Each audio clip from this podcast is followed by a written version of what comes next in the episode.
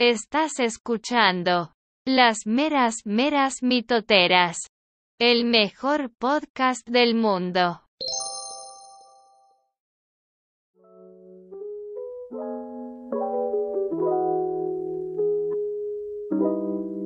Hola, bienvenidas, bienvenides y bienvenidos a Las Meras Meras Mitoteras, un podcast de cuatro amigas en el que platicamos sobre temas de filosofía claro, sin ser expertas, ¿verdad? Y bueno, yo me llamo Azul y estoy aquí con mis amigas. Mitch, Ceci y Carla. Bueno, el día de hoy les vamos a platicar sobre el problema de los universales en la Edad Media. Les vamos avisando que está medio largo y es para pensarle, pero ¿a poco no se les antoja filosofar un rato? Cuando decimos los universales, nos referimos a las nociones genéricas, ideas y entidades abstractas, como si les dijese el hombre, la pera, la hoja y shalala shalala. ¿No? Lo opuesto a los particulares, que son entidades concretas y singulares. Exacto, entonces de manera muy resumida, el problema de los universales trata de si las cosas tienen existencia real o no. Por ejemplo, si yo puedo pensar en casos individuales de manzanas, ¿existe un concepto universal de manzana? Y aquí me refiero como entidad, o sea, sin materia.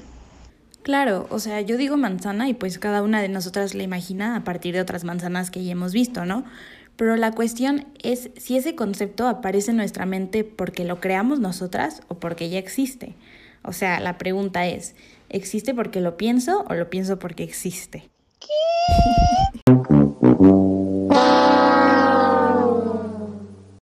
amiga. O sea, está denso, está complicado.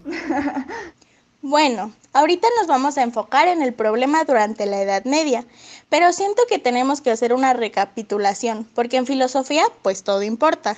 Entonces, platícanos, Carlita.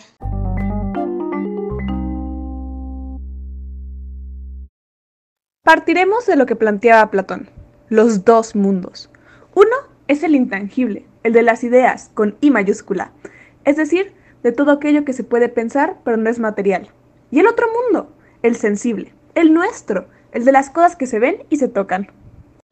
Claro, o sea, por eso se dice que las cosas, o sea, lo particular, son reflejo de las ideas, o sea, lo universal, ¿no?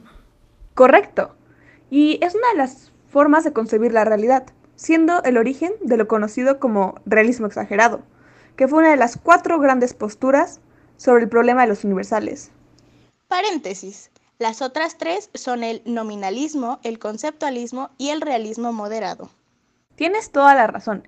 Y volviendo al realismo exagerado, que es la postura más platónica, recuerden, Platón tuvo mucha influencia en la Edad Media, pero para él todo era cuestión ontológica, y en la Edad Media todo pasa a tener una orientación teológica.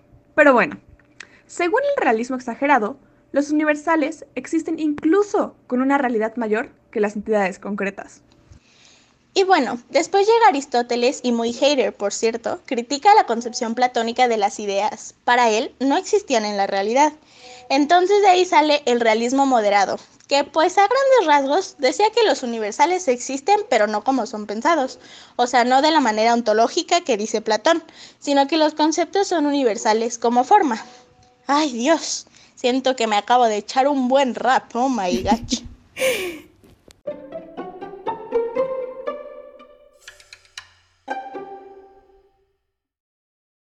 Y ahora, saltando unos cuantos años nomás a la visión medieval, el problema de los universales fue uno de los más debatidos en la Edad Media. Aquí cambia un poco la dirección, pues la pregunta era si los universales existen, cuál es su papel en la creación, y aquí nos generan todavía más dolores de cabeza. Y bueno, pues llega Santo Tomás de Aquino acompañado de otros escolásticos y comparte la visión aristotélica del realismo moderado, que fue lo que les comentó Ceci. Y pues aquí sale el concepto de entendimiento agente, que es la parte de la inteligencia humana que capta los conceptos instantáneamente, o sea, se forman de manera inmediata, pero no tienen existencia propia. Entonces nos dice que los universales no existen.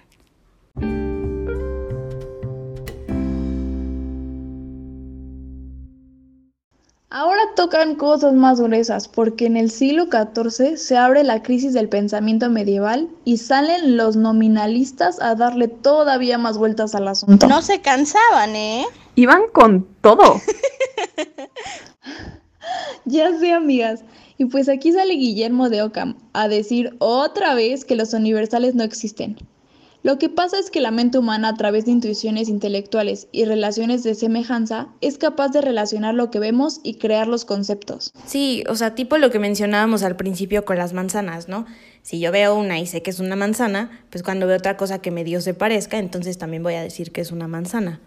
Justo, entonces los nombres no pueden tener validez universal porque los ponemos nosotros para entendernos y pueden variar. Ah, pues sí, claro, así ya tiene sentido.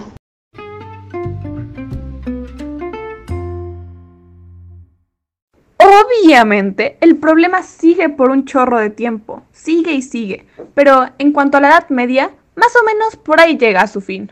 Obviamente les invitamos a que sigan buscando, porque nos encantaría resolverles todas sus dudas filosóficas en los pocos minutos del podcast, pero es imposible. Ah, ya sé, ojalá se pudiera. Pero bueno, este tema, a pesar de ser todo un dolor de cabeza, es muy interesante. No sé ustedes, pero yo me planteé cosas densas, potentes.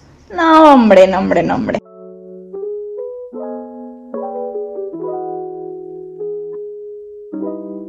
Entonces no nos queda más que agradecerles a todos los oyentes por escuchar el mejor podcast del mundo.